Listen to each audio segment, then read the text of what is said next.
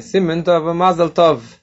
Mazel Tov, Simentov, hoje um dia extremamente importante. Nesse dia, o Rebbe e a Rebbetzin Hayamushka, eles casaram. E eu gostaria de contar um pouquinho das histórias que antecedem esse dia tão especial e o que realmente gerou, o que aconteceu nessa data tão especial.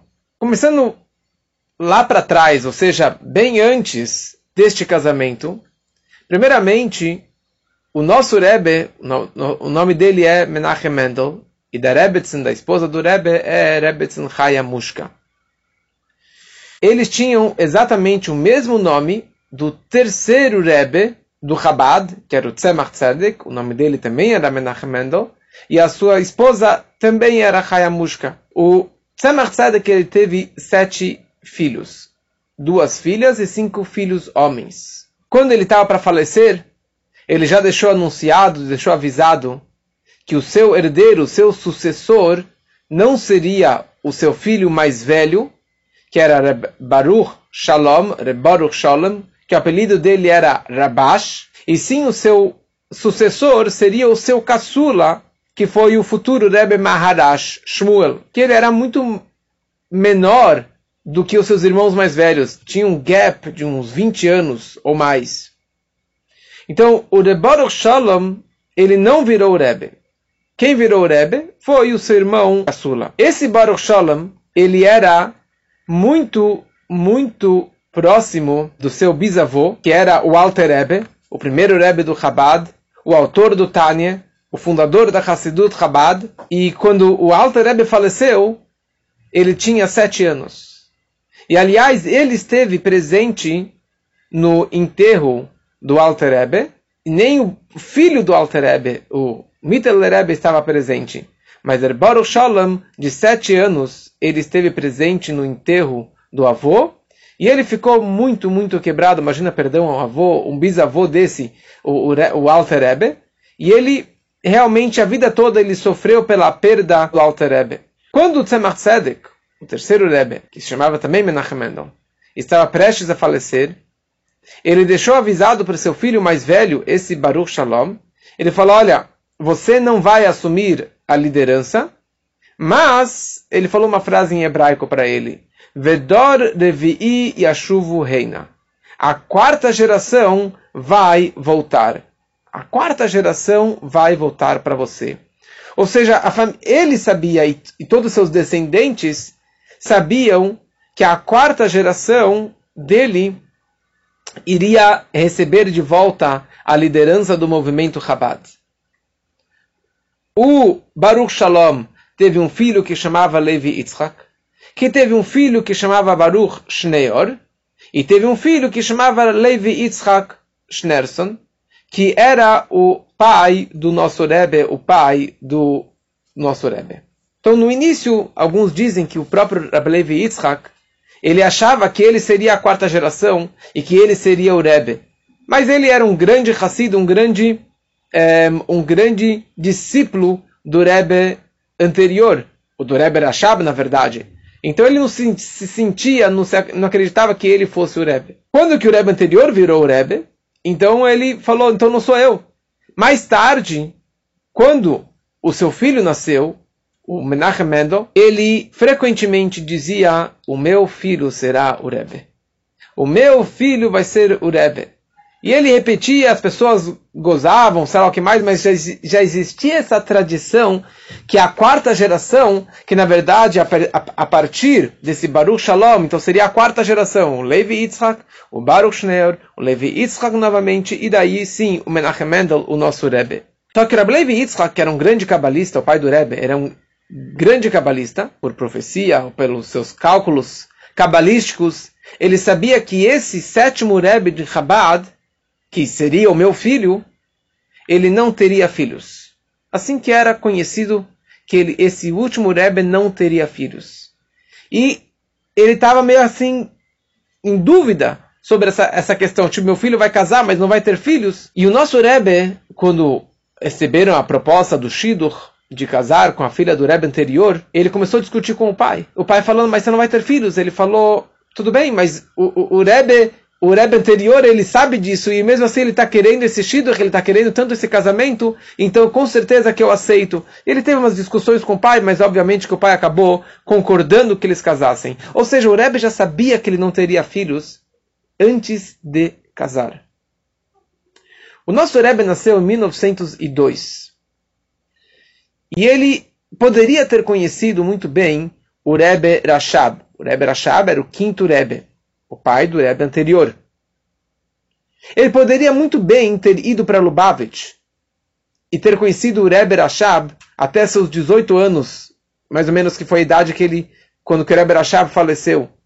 Mas o Rebbe de Lubavitch, olha só, o Lubavitch Rebbe, o nosso Rebbe, ele nunca foi para Lubavitch.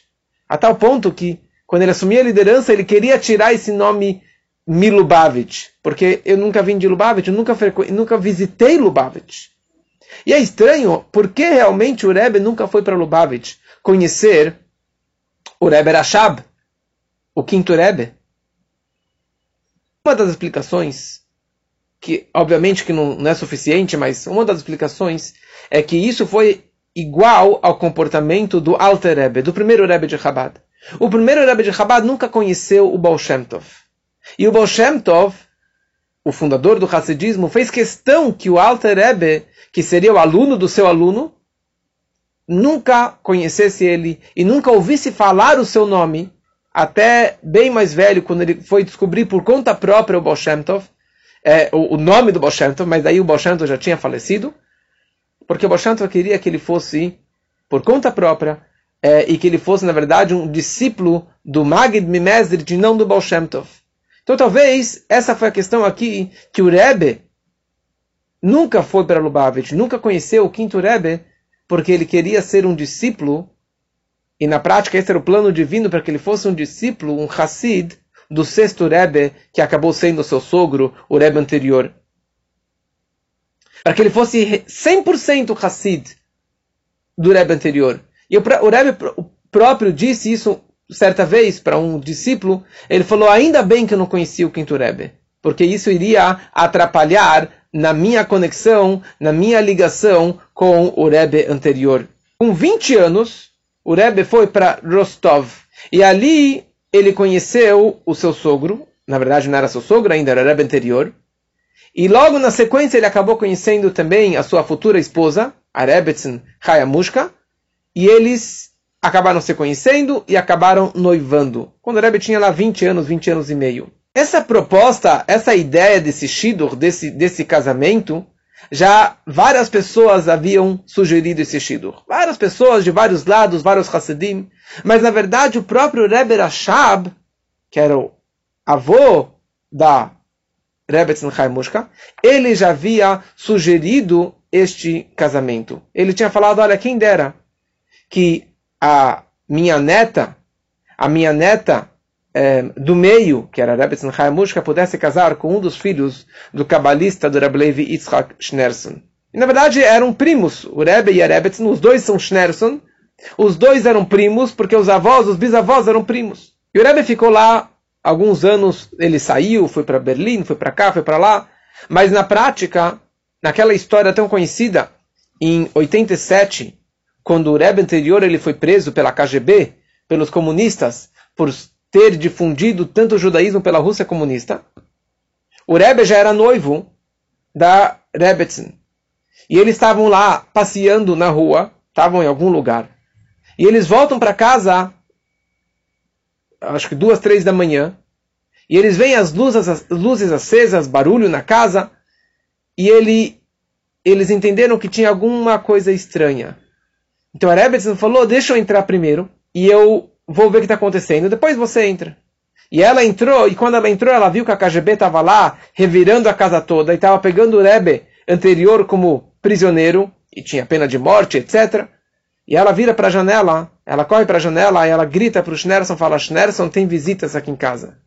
E ele logo entendeu, o Rebbe entendeu o que, que era, e ele correu para alguns discípulos que tinham documentos que poderiam é, prejudicar o, a, a prisão do Rebbe, e ele destruíram todos aqueles documentos. Finalmente, quando o Rebbe anterior saiu da prisão, são e salvo, ele teve que sair da Rússia, ele teve que cruzar algumas fronteiras e teve que ir para a Látvia.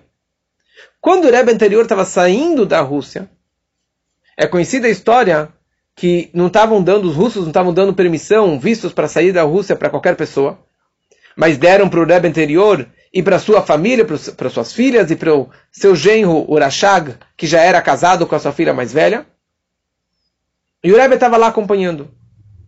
E os guardas falaram: esse aqui, o Menachem Mendel, vai ficar por trás, porque ele é só um noivo, ele não é casado. Você pode achar um noivo em qualquer outro lugar. Você pode encontrar qualquer outro noivo para sua filha. Ele não vai sair da Rússia. E o Rebbe anterior falou: um noivo como este, alguém como ele, nunca vou encontrar em nenhum lugar do mundo. E na prática o Rebbe acabou saindo junto com eles. Teve alguns lugares que eles passaram no meio do caminho, até que finalmente o Rebbe anterior chegou na Látvia, e o Rebbe se reencontrou depois de um tempo com seu sogro e com a sua noiva na Látvia. E depois demorou mais um ano para que eles casassem. Na prática, esse casamento demorou seis anos para acontecer. Seis anos, desde o noivado até eles casarem. Por que demorou tanto tempo?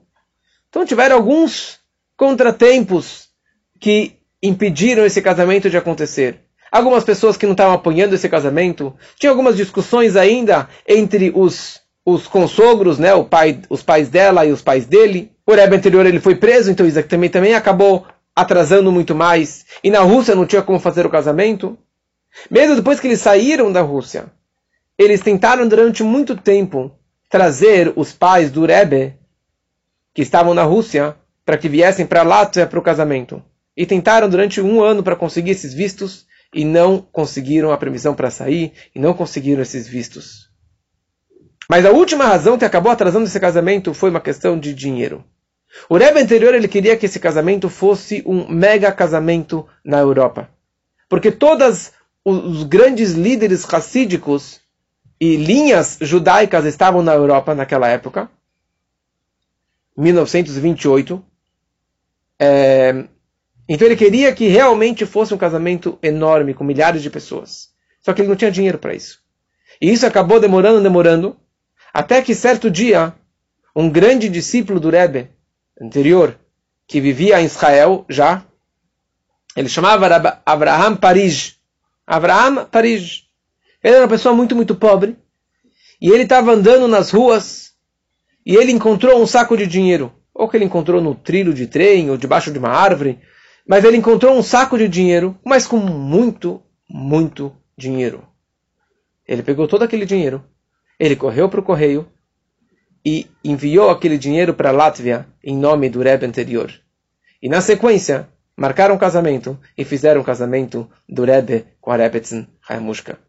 E muitas pessoas vieram criticá-lo, falou, que negócio é esse? Você é um pobre, você não tem dinheiro para sua família, e você manda todo o dinheiro para o Rebbe, guarda algum dinheirinho para você. E ele se orgulhava, falava: olha só o crédito e o mérito que eu tive de poder fazer esse grande casamento do Rebbe com a Rebbetzin. Com esse dinheiro que eu achei. Deus me deu esse dinheiro para poder fazer esse casamento, esse grande mérito.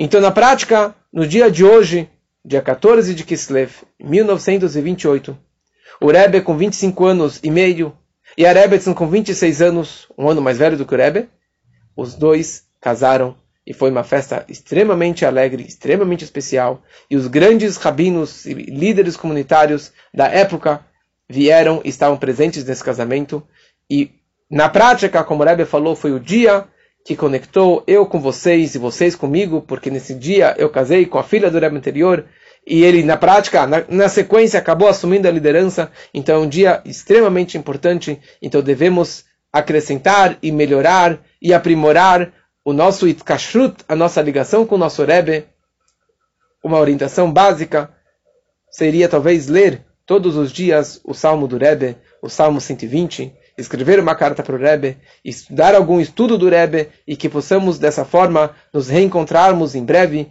com o Rebbe e com a Rebbetzin, com a vinda de Mashiach, que assim seja muito em breve, se Deus quiser.